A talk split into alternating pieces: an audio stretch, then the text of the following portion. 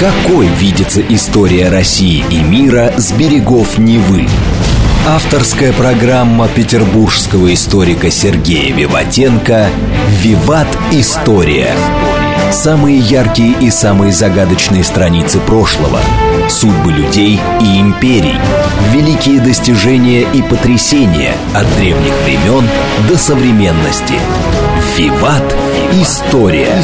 Программа предназначена для лиц старше 16 лет. Добрый день, вы слушаете «Радио говорит Москва». В эфире еженедельный выпуск исторического цикла из Санкт-Петербурга, программа «Виват. История». В студии автор ведущей программы петербургский историк Сергей Виватенко. Добрый день, Сергей. Здравствуйте, Саша. Здравствуйте, дорогие друзья. В роли Саши, как всегда, я, Александра Ромашова. И сегодня у нас, как всегда, в конце нашей программы «Историческая викторина», призы для которой представлены издательством «Вита Нова» – это книги. А сегодня Сергей предложил тему «Россия после Петра», после Петра Первого.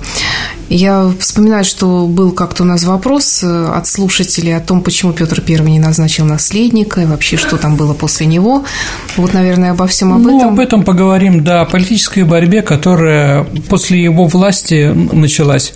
Там была, конечно, отдельно Екатерина I и отдельно Петр II. Про Петра II у нас была уже передача, про Екатерину I, я думаю, мы сделаем. Ну вот как бы с чего там начинается, кто с кем боролся и какие вопросы решались вообще у нас сразу после Петра Первого, да, а вот про это передача.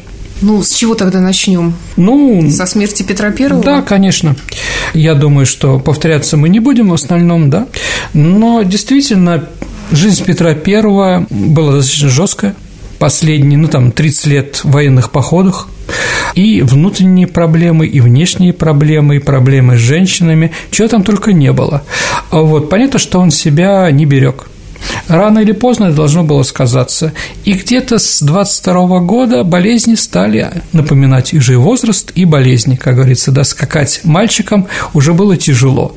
Но он все равно пытался это делать. Ездил на воды, лечился в загранице, лечился здесь. Вроде болезнь какое-то время отходили какие-то, потом снова приходили. Так или иначе, для всех смерть Петра I была неожиданным. Ну, с другой стороны, понимаете, да, когда в стране правитель, который настоящий, сильный, тоталитарный, можно сказать, если хотите, диктатор, то, наверное, и правит он 30 лет, и люди уже просто и не представляют, как жизнь без Петра Первого, ну, также без Сталина, например такие истории, я думаю, понятны в любой момент. Конечно. А вот появляется уже поколение, которое вообще не представляет, как можно жить по-другому. Ну, мы с тобой родились, наверное, при Брежневе. да, раз. я был я в помню, последнем что... классе, когда умер Брежнев. Ну, я поменьше, но все равно я помню, какая-то была растерянность Да, в умах. абсолютно, что будет и прочее. Что же будет Родина и с нами, как один поэт сказал, да? Действительно, было непонятно. Ну, жил, жил, все время уже привыкли. Петр, конечно, становился, скажем так, менее активный, менее а, пассионарный, может быть, меньше внешнеполитической активности.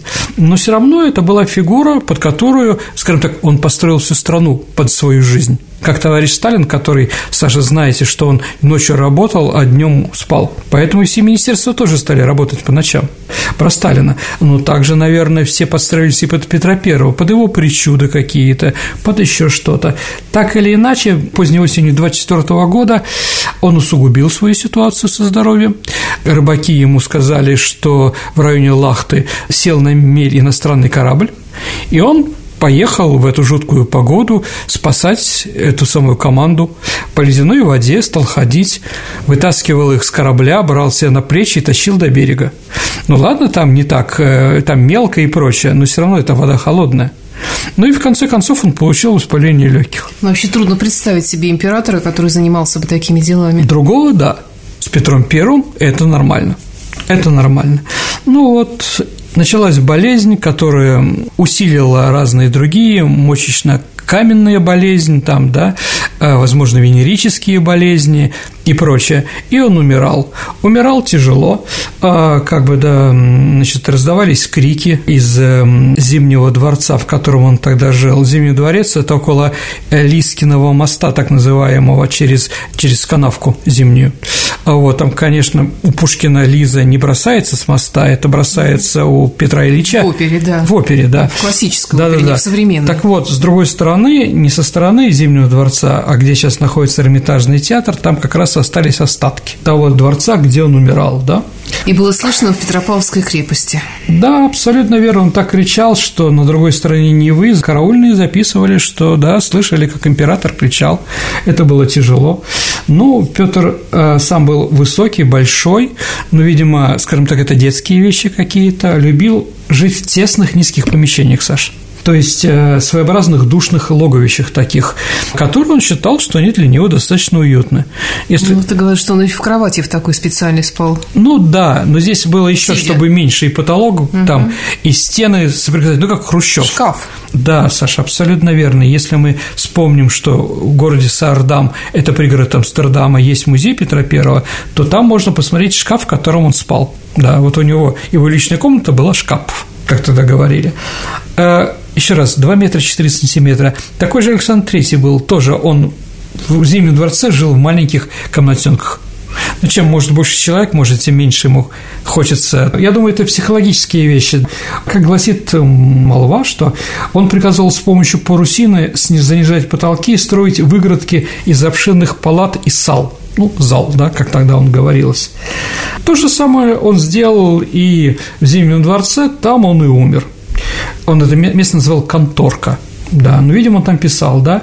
И он в свое время в Зимнем дворце приказал сделать конторку в пол окна, значит, и наверху картонки сделать решетку, а под решеткой на стене кругленькое окошечко, а двери конторку сделать из маленькой палатки, также, чтобы можно было проходить с лестницы в погреб – ну вот, да, вот такие вот маленькие. В одном из них-то вот в этой конторке он и умер, да.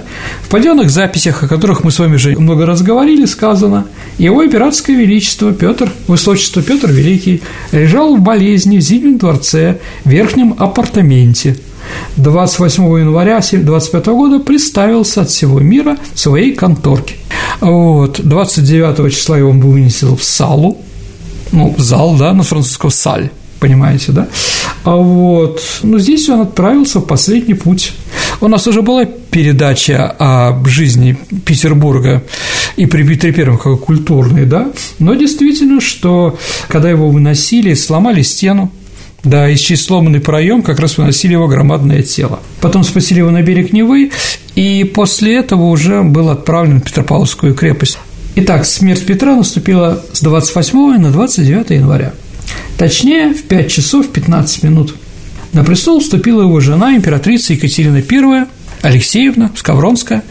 Ну, в общем, как бы банально, с одной стороны, все мы это знаем, и знаем, что часто жены сменяют и прочее. На самом деле, дорогие друзья, этот факт, конечно, не совсем естественный для нашей истории. Ну, во-первых, никогда до этого жена не возглавляла после смерти мужа страну. Единственная после смерти Василия III Елена Глинская была регеншей там, да, но это было не так долго, ее после этого отравили. Мы об этом еще сделаем передачу, дорогие друзья. А, кто же у нас еще сменил на престоле своего мужа? А только Екатерина II и больше никто. А Екатерина II, Саша, сменила мужа не просто так, она, в принципе, его убила – это было свержение. То есть вообще в нашей истории только два случая, когда жены замещали своих мужей. Я напомню, дорогие друзья, когда представился император Павел I, то его жена сказала, гвардейцы, будете любить меня как матушку Екатерину, да? Вот, гвардейцы опешили, посмеялись, да, поржали, извините, да, про себя, и этот вопрос был снят. Итак, Екатерина, конечно, первая никого не свергала, это сто процентов, но ее вступление было ничем иным, как дворцовым переворотом. А почему? Ну, потому что, когда Петр представился, у него он не оставил после себя никакого завещания, но об этом еще поговорим. Ну и во-вторых, различные группировки по-разному видели будущего императора. Итак, кто же мог претендовать на русский престол в эти холодные январские дни? Ну, во-первых, дети какие у Петра Первого остались. Итак, в это время был девятилетний Петр II, это внук, внук Петра да. Первого, да, от Алексея Петровича, да, угу. которого он убил. А его также десятилетняя дочка Наталья, Угу. То есть сестра Петра II, да, они были живы и здоровы. К январю живых еще из детей Петра Алексеевича оставались три дочери подростка от другой женщины уже, да, от Екатерины. Это 16-летняя Анна, 15-летняя Елизавета и 8-летняя Наталья. Ну, Наталья недолго переживет своего отца, но сейчас даже не про это разговор – кто еще мог претендовать, кроме этих людей? Кто еще не близкий, да, то есть не родная кровь Петра I мог считаться, ну, еще Анна Иоанновна, она была еще малолетней, но, в принципе, она уже жила в своей Курляндии. То есть это дочка другого Романова Ивана V, брата Петра I и сына Алексея Михайловича. А вот была еще Мария Кантемир со своим братом Антиохом. Ну, мы об этом говорили уже, каких-то вопросах отвечали, давайте еще раз я напомню. А последняя любовь Петра I, то есть последняя женщина в его жизни, которую он любил, это была дочка молдавского господаря Дмитрия Кантемира Мария – она была симпатичная, она была образованная, но у нее еще была красота не такая, не русская, она все-таки была ну, из Османской империи, она была чернявая, но молдаване все достаточно брюнеты, если мы помним, да, танцевала неплохо танец живота, она, кстати, приглянулась Петру, когда на одном из э, балов ее отец заставил танцевать перед ней восточный танец живота. То есть такая восточная девушка была, если ты говоришь, ну, османские предки. Давайте так, э, Молдова принадлежала Турции, угу. да. Ну, конечно, она из молдавских аристократов. Отец – господарь Кантемир, мама – Кантакузан. Это старинная византийско-румынская аристократическая фамилия. Но все равно турки, конечно, кровь там попортили. И понятно, что сегодняшние болгары хотя они называются славянами, славянского там маловато, честно. Блондину с голубыми глазами среди болгар найти тяжело. Так или иначе, она приглянулась, она была умная, а, начался роман, ну, просто как в фильме, где играет Балуев и Боярская Лиза, да? А, она забеременела, и Петр серьезно считал, что если родится сын, то он будет наследником престола. Я думаю, Екатерине это не нравилось. Конечно, не нравилось, и Меньшикову не нравилось, и они сделали все возможное, чтобы сделать так, чтобы она не родила. И вот он с ней отправился вместе по Волге в Астрахань, чтобы потом поехать через Каспийское море в северный Иран, да, южное побережье Каспия, где воевать. Он оставил в Астрахане. А так получилось, в последнее возможность за провокации Екатерины и Меньшикова, а дружочек, как называла Екатерина Меньшикова, да, мы об этом еще поговорим. Все это закончилось выкидышем и мертвым ребенком. А при том это был мальчик. Но после этого он к ней охладел. А, так вот, э, Петр очень сильно привязался к младшему брату Марии – Антиоху Кантемиру, будущему нашему первому комедиографу. И вот он считал, что он тоже, в смысле, он хотел его сделать наследником престола. Итак, как видим, ни одного такого твердого наследника, ну, может, кроме Петра Алексеевича, потому что он, правда, Романов, да, все остальные были какие-то разные, да, но Меньшиков, который был действительно самым сильным политиком, самым авторитетным в это время, а, был истинной главой партии Екатерины – Могу сказать, дорогие друзья, что перед смертью Петр в плохих отношениях был со своей женой, потому что она ему изменяла с неким Монсом. Монс – это племянник Анны Монс, немки первой любови Петра I, которая ему тоже изменяла. В общем, ему все женщины любимые изменяли. Ну, жены. Так как и он. Нет, это да, ну это понятно. До того времени, да, и даже в монастыре Евдокия Лопухина изменяла ему первая жена – чтобы представить себе, что Ивану Грозному заменяют жены, это просто смешно. Ну, в общем, Но, да. да, Петру как-то они себе позволяли. Ну, демократический был царь в чем то А дочери вообще как наследницы вообще никоим образом не рассматривались? Я так не сказал. Дочери рассматривались. Мы еще поговорим об этом, когда будем говорить об завещании. Так или иначе, все это закончилось отрублением головы Монсу, и Петр сделал своей жене подарок в стеклянной такой колбе, э, в физрастворе. Он ей подарил голову отрубленного Монса и приказал ей, чтобы она его держала на столике над камином, где она спала ну, как бы он с именем этим ложится, он с именем с этим встает, да, ну, чтобы она тоже поднимала, глаза открывала, и перед ней привет, как говорится, да. И вот, конечно, она не ассоциировалась у Петра I с человеком, который должна перейти власть. Но Менщиков думал по-другому. И Менщиков и Екатерина – это тот тандем, который оба выходцы из низов Саша – оба непонятно откуда. Конечно, можно выдумать Меньшикову, что он старинный аристократический шляхтинской польской семьи из Орши. Но в Орше сейчас аристократов найти тяжело. Да, она тоже была портомоя, она так и писала письма, подписывалась царю, там, да, твоя портомоя, там и прочее. Ну, такие... Что значит портомоя? Портомоя – это прачка, женщина, ага. которая моет порты, порты. да, определенно, да. Итак, Действительно, ни Екатерина, ни Меньшиков ни происхождением, ни какими-то связями не пользовались симпатией большинства дворян. Но уходить власти – это для Меньшикова означало не только политическую смерть, но и финансовую и прочую. Поэтому он пытался остаться у власти, поэтому этот союз, только взаимная поддержка двух человек могло их спасти в этой ситуации.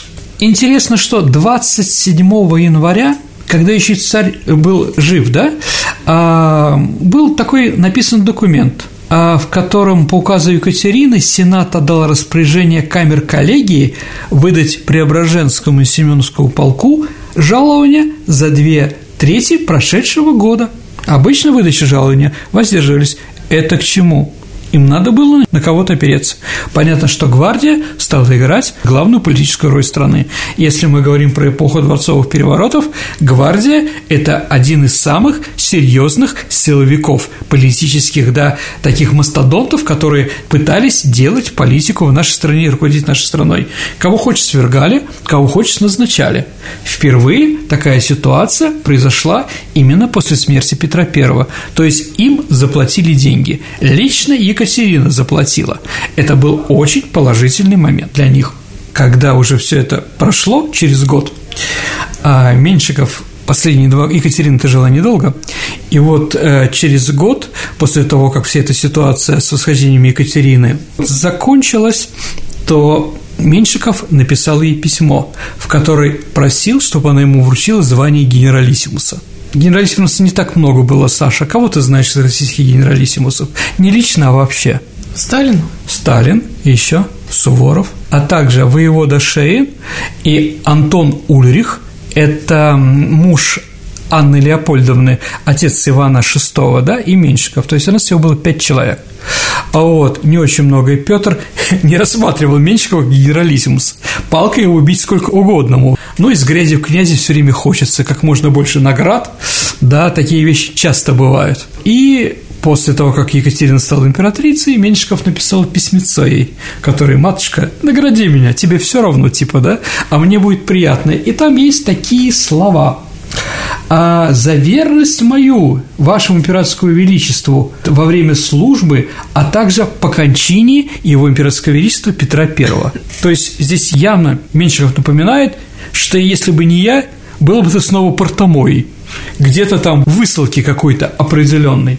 Ну, вы знаете, что Екатерина была гражданкой Швеции. И когда в 21 году закончилась Северная война, Саша, то по этому договору мы обязаны были, обязаны отправить в Швецию всех подданных шведского короля.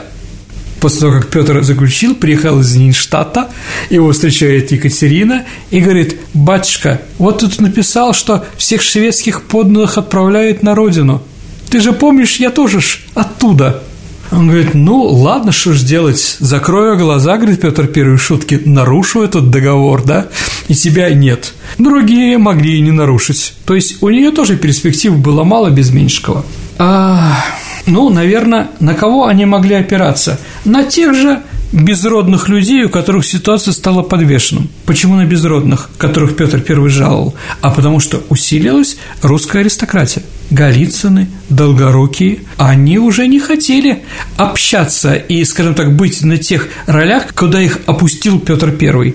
Они хотели жить до Петровское время, когда у них была вся власть, там князья Шереметьевы, Долгорукие, понимаете, да?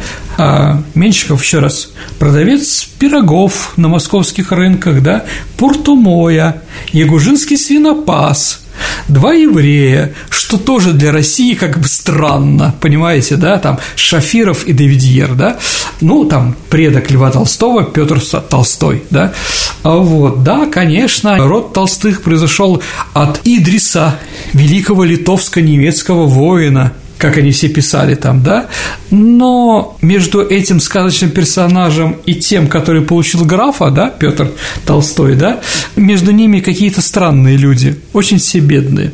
Там Макаров, да, зять подьячий бывший. Вот все они, конечно, понимали, надо объединяться и ставить того человека, который нас еще будет уважать. Я думаю, тут все понятно. А, так вот, считается, что Макаров Алексей Васильевич э, стал именно тем серым кардиналом высшей системы управления, который сделал все, чтобы было одобрить Екатерину I. А кто он был по должности? Он был руководитель администрации ну, президента. Он был ответственный руководитель кабинета его императорского величества. То есть все документы, все бумаги шли через него. И поэтому он тоже ставил на Екатерину. Но еще раз, да, давайте напомним, что граф Толстой, Петр тоже был сторонником. Меньшикову он, конечно, не нравился. Ну, после того, как все это произойдет, Дивидьера, э, Толстого он приведет уже к ногтю. А потом и уже время закончится, да? Ну, такая ситуация, да. Вот кто ему помогал. Со стороны духовенства. У нас же Синод, у нас уже больше нет патриарха, поэтому чиновники у нас авторитетные – кто это? Ну, это, наверное, Феофан Прокопович. Да, вот, наверное, те священники, те священники, которые были за Екатерину. Они потому что были авторами, ну, скажем так, они не противились реформы духовенства у нас. Понятно, что если придут нормальные патриотически настроенные и авторитетные священники, их отправят куда-нибудь в монастырь. Ну, куда, чтобы там было о чем подумать, Соловецкий. Там очень весело, особенно зимой. Но активную роль на восшествии Екатерины сыграл еще один такой человек – Карл Фридрих Герцог Галштинский. Саша, почему?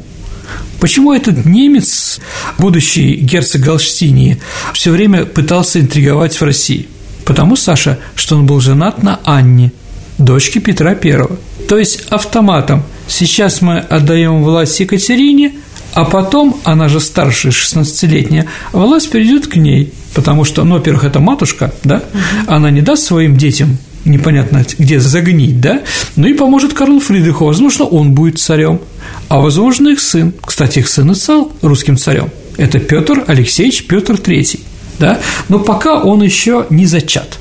То есть вот еще эта политика, то есть интересы галстинцев были предельно простые, ведь приход к власти Петра II – это конец всему – Петр II никакого отношения не имеет Екатерины, да? Папенькой только, да? И более ничего. И понятно, что он их терпеть всех не будет. То есть альтернатива была или Петр II, или непонятно кто. Ну, понятно кто, Екатерина или дочка Екатерины.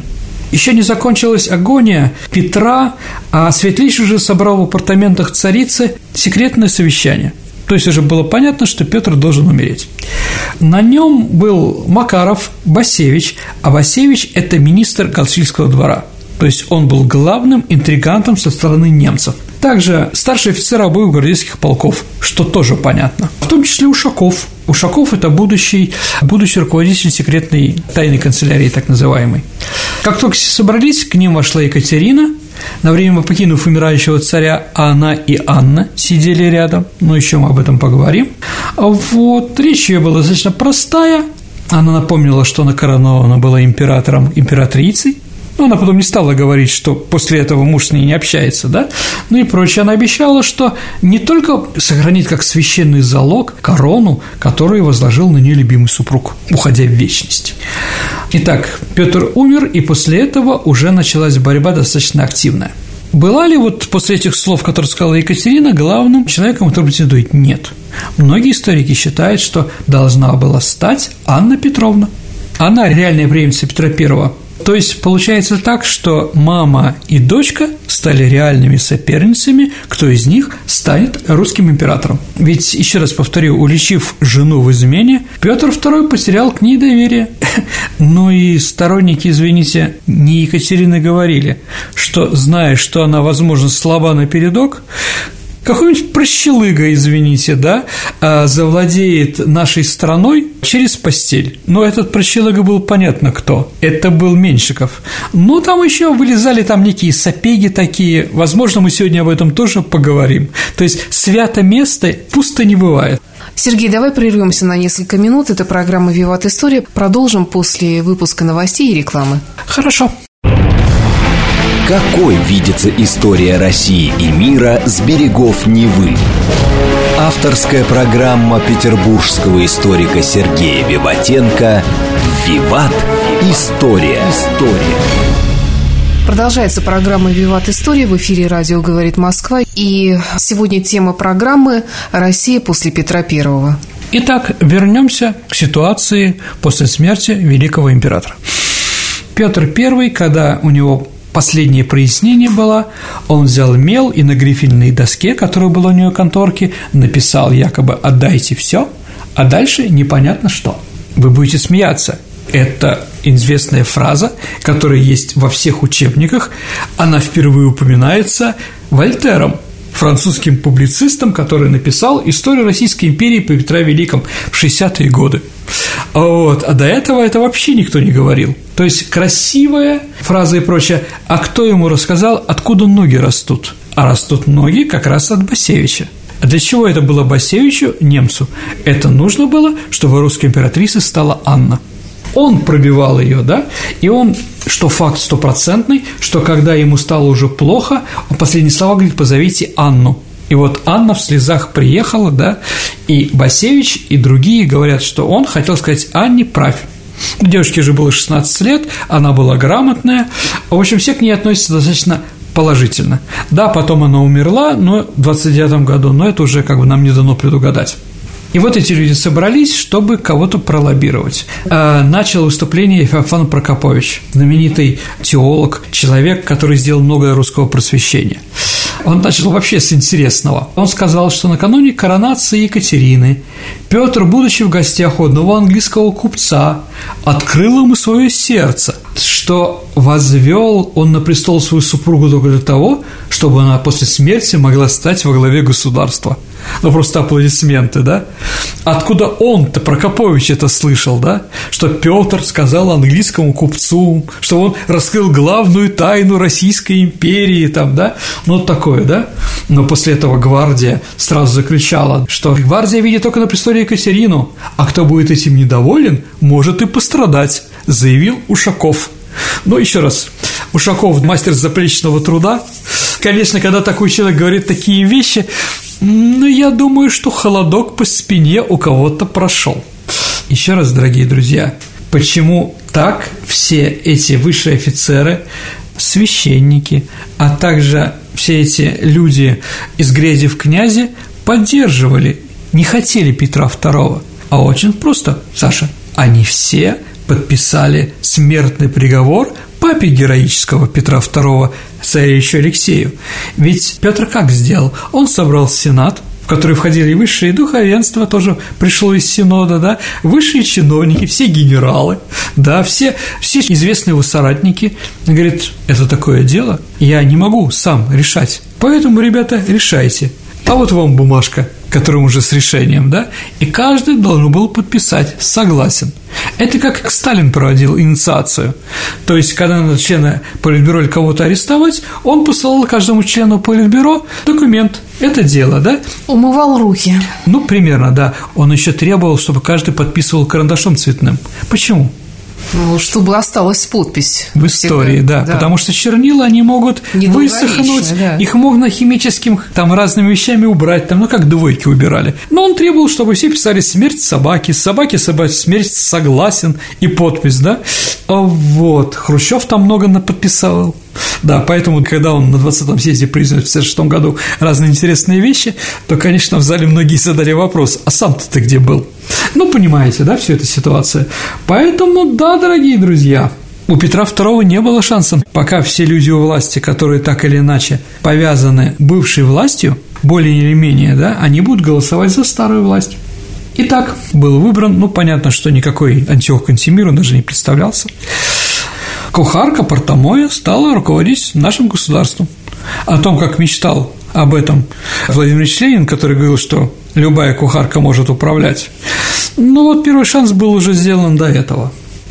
А, наверное, понятно, что она была малограмотная и прочее, и ясно, что при ней будут править другие. Это тоже было ясно. Итак, лозунгом начала Екатеринского правления были слова указа 19 мая, когда наступила на престол 1725 года.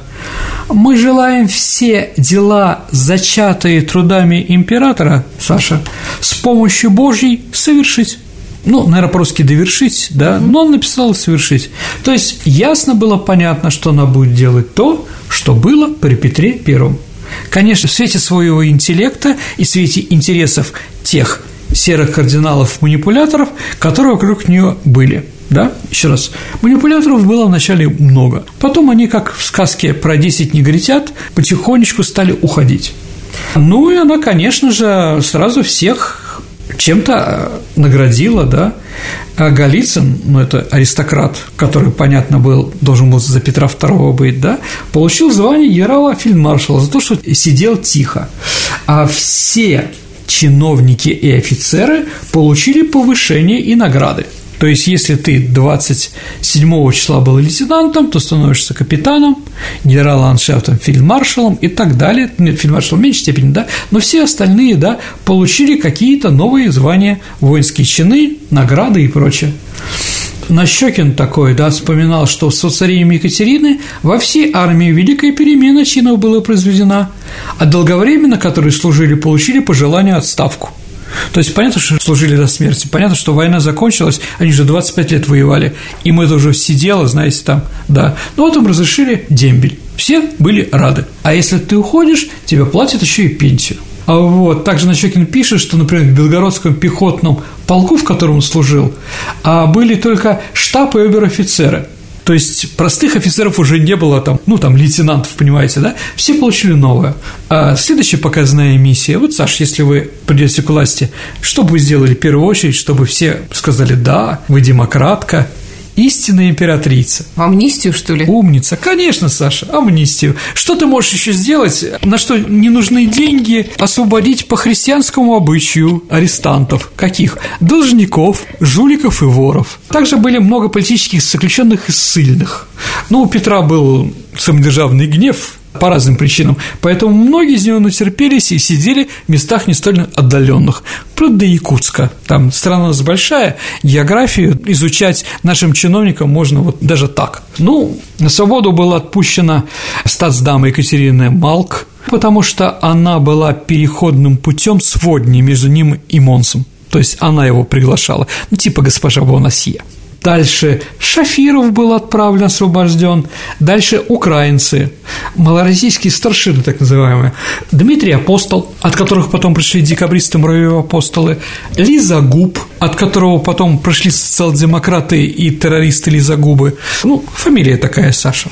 Ну, понимаешь, да? Все они были освобождены, отправлены как раз из Якутска.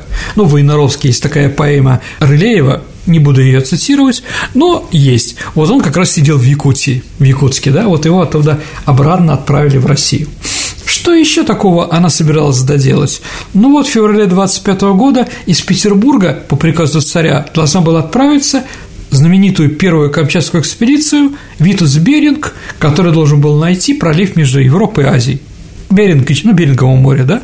Ну вот, она, конечно, подписала – Дальше именно она, а не кто другой, не Петр, это неправда, да, ввела в России новый главный орден. Какой, Саша, у нас главный орден был до революции? Андрея Первозванного. Это действительно самый такой большой. Дальше она основала Российскую академию, появились первые академики, русских там не было, ну, из известных там Эйлер, Бернули, Миллер, Юнгер, мистер Шмидт, да, такие русские исследователи, да, они все были приняты на уединенцию. Петербургский университет тоже открыл свои двери именно при Екатерине. Еще раз, она была грамотна, ей было интересно, если между Европой и Азией пролив, кто живет на Аляске, или там каких-то академиков теорию Эйлера, она хоть что-то в этом понимала? Да нет, конечно. Но от мужа осталось, от Петруши. Ну, надо продолжать. Еще раз, она в это не задумывалась, а просто делала то, что сделал бы, если бы был бы жив отец Отечества Петр I. Ну разве это так плохо? Да нет, это неплохо, это нормально. Но говорить о том, что вот Екатерина и все сразу изменилось и прочее. Ну, это как, помните, умер Андропов, пришел Черненко. у всех было понятно, что ничего не изменится. Или, Саша, у вас были другие мысли? Ну, у меня тогда вообще было не так много мыслей о политике. Ну, вот такая ситуация. Еще раз, то, что мы сейчас говорим, это не новое, там, какие-то вещи, там, можно говорить о каких-то совершенно другом методе правления. Да нет, конечно, правление другое, но это был другой жизнь характера. Петра повторить невозможно. Давайте, Саша, еще скажем. Власть Меньшикова была, конечно, велика, но не беспредельной. Конечно, годы дружеской близости а, не могли уничтожить той колоссальной дистанции, которая существует между даже генералиссимусом и императором. Ну, понимаете, да? Все-таки разная степень принятия решений, разная степень разговора с Богом, потому что русский император, царь, это, Саша, помазанник Божий. Поэтому, конечно, Конечно, не все так было, что там он руководил нашей страной. 31 января в личном приказе караульному офицеру Екатерина II сказала, что без доклада предварительного Меньшикова не пускать. В смысле, он мог войти, но в спальню его пускать было нельзя. Если ночью там что-то произойдет, там турки напали, там, да, или там наводнение, или еще что-то, другие люди – не Меньшиков. То есть до кровати своей до спальни она его не пускала. Это уже было неплохо. Поэтому Меньшиков вынужден был с часами сидеть в приемной, дожидаясь, пока матушка встанет, пока пройдет туалет, пока напудрит носик. Без этого-то выйти императрице невозможно, пока на нее наденут корсет, натянут, да. Но это часа 3-4. Да, ну зато он первый мог прийти. Да, Екатерина из всех, кто пришел, наверное, показала ему.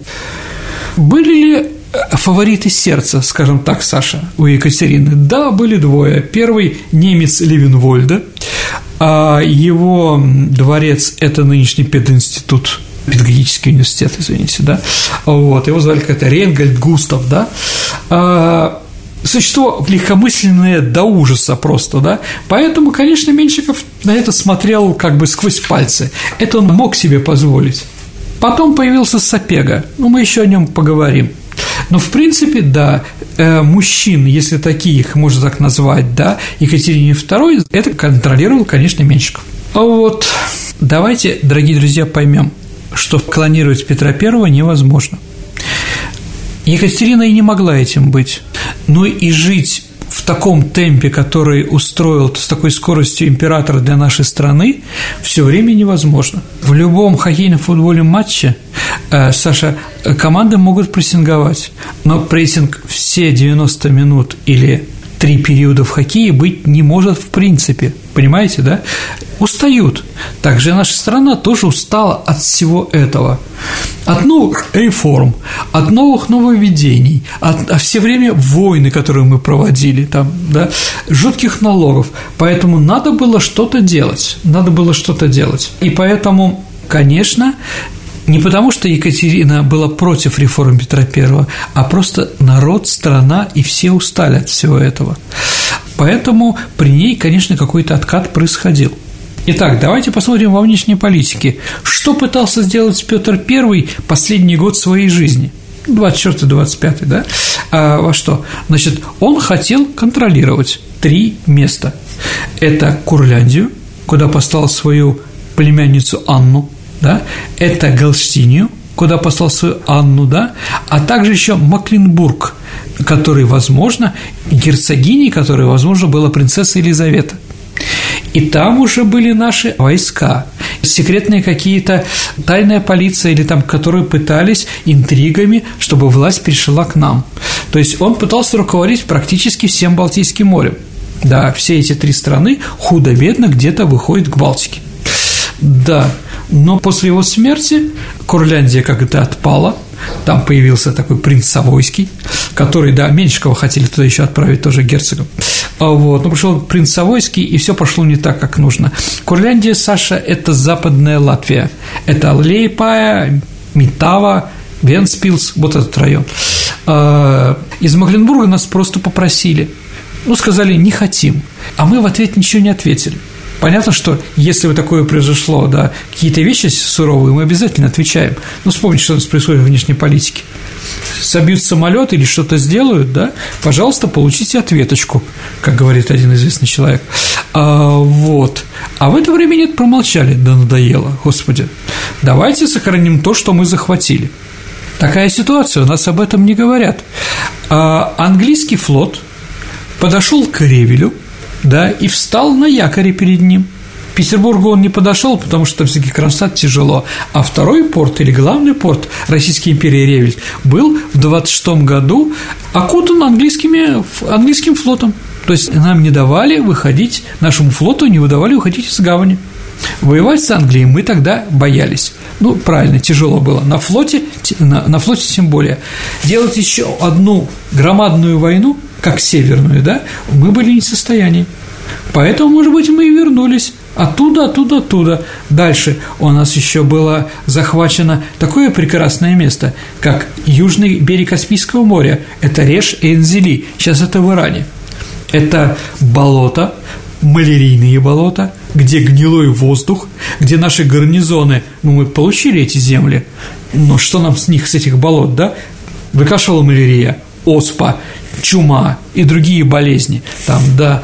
А поэтому, да, мы вышли, вынуждены были уйти из каких-то территорий. Нет, погранично, что у нас было, мы все оставили. Но было понятно, что нам не переварить Северный Иран. В принципе, никак. Что у нас там?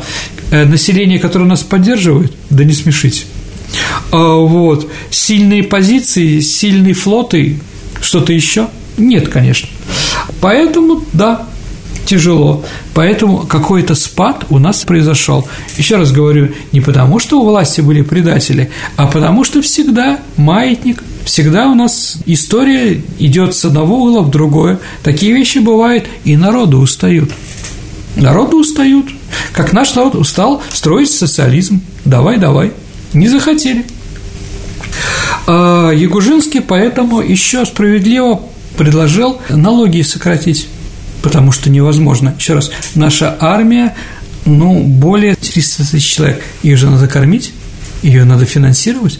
А где у нас эти деньги? Кто у нас? Крестьяне уже надорвались всеми этими войнами. И поэтому, чтобы не было громадных крестьянских войн, выступлений и бунтов, и чтобы дворяне тоже не э, из того, что они зарабатывали налогами, уходило 90%, это тоже было нельзя от крестьян. Поэтому, да, сократили налоги. Поэтому при Екатерине I был какой-то отказ от многих вещей, которые делались при Петре. Как-то там патриотически настроенные историки типа Покровского говорили, что вот после Петра I там предатели, э, предатели у власти отказались от того-то, сократили флот, что-то еще сделали. С одной стороны, ну, может быть, это предательство, с другой стороны, а на какие шиши все это содержать?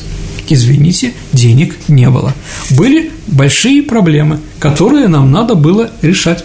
И еще самое главное, был организован Верховный Тайный Совет 8 февраля 1726 года. Это о чем говорило?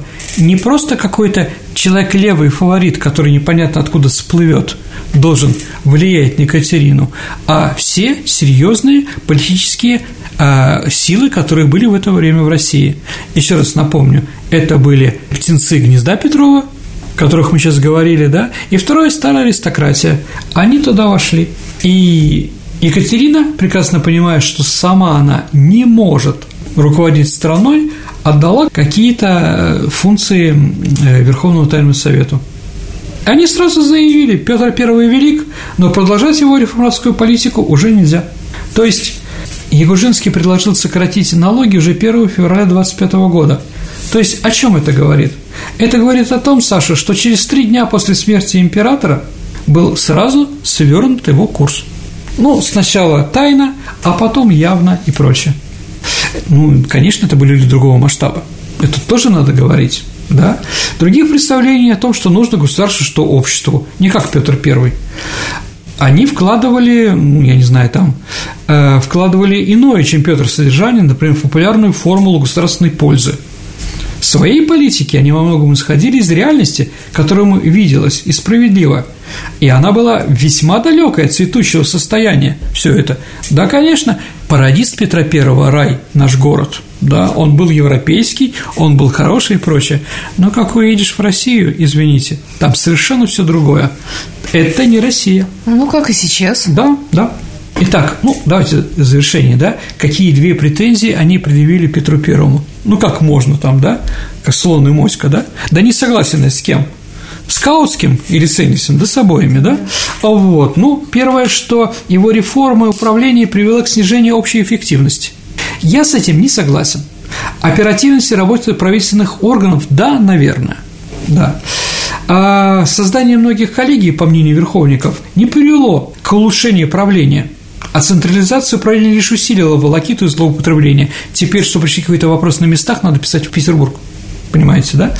И вот они что сказали. Во-вторых, верховники осуждали резкое увеличение численности чиновников. Они говорили, что гражданский штат ни от чего так не тягощен, как и множество служителей. Поэтому еще при Екатерине I началось сокращение. Сокращение чиновничного аппарата, сокращение коллегий и изменение каких-то властей на местах. Вот, наверное, то, что я хотел сегодня сказать, потому что по времени уже все, как я вижу, Саш, по твоим глазам. Ну да, хотя, конечно, тема очень интересная. Мы продолжим еще. Дорогие друзья, я обязательно сделаю передачу про Екатерину Первую, но попозже. Хорошо.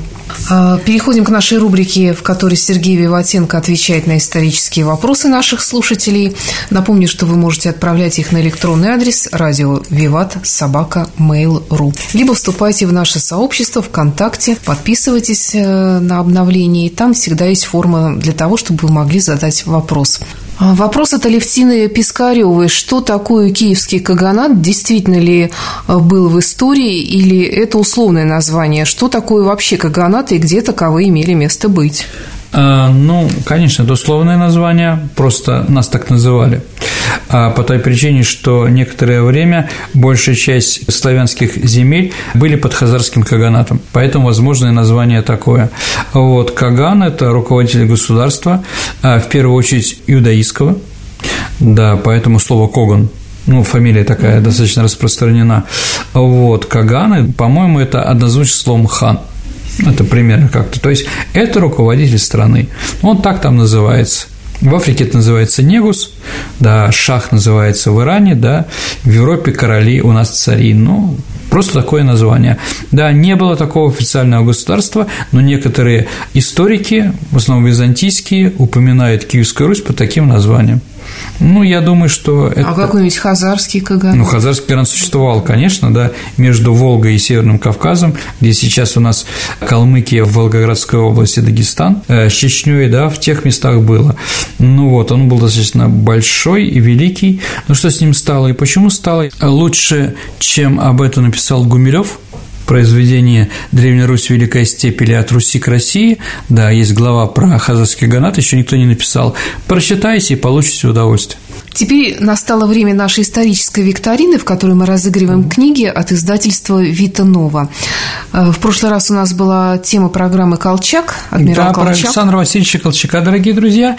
И вопрос был такой. Назовите известное произведение искусства про адмирала Колчака, в названии которого 8 букв. Правильный ответ – «Адмирал». Известный киносериал. Подожди, э, семь букв. Да, Сашенька, молодец. В слове «адмирал» семь букв, но в названии этого эпического произведения, а, где твердый знак, твердый знак, да, восемь, да, восемь, да. Угу. Поэтому Хабенский играл слово из восьми букв. Да. У нас есть э, победители, у нас есть, вернее, один из них. Мы выбираем только одного. И кто же это, Саша? Этот раз Леонид Новиков. Прекрасно. Поздравляем Леонида Новикова с прекрасной книгой из серии Вита. А сейчас, дорогие друзья, вопрос по теме сегодняшней передачи. А какой город Российской Федерации назван в честь Екатерины I? Ваши ответы присылайте на электронный адрес радио Виват Собака Mail.ru, либо вступайте в нашу группу ВКонтакте и в личном сообщении Сергею Виватенко или мне, Александре Ромашовой, отправляйте ваши варианты ответов. Также хочу напомнить, что у нас по традиции последний выпуск квартала, раз в три месяца он выходит, да. у нас такой специальный выпуск, который целиком посвящен ответам на ваши исторические вопросы, и мы начинаем принимать их уже сейчас. Чем раньше вы зададите, тем больше шансов услышать на них ответ. Лучше всего, конечно, опять-таки наш электронный адрес, либо вступайте в наше сообщество ВКонтакте. Ну, пишите тоже в личку, мы тоже обязательно ответим. А, не обязательно в личные сообщения, здесь как раз можно и публично. Там даже есть такая специальная форма у нас ВКонтакте для того, чтобы вы могли задать вопрос со всеми удобствами. Ну а на сегодня все. Это была программа «Виват История». До встречи в эфире. До свидания, дорогие друзья.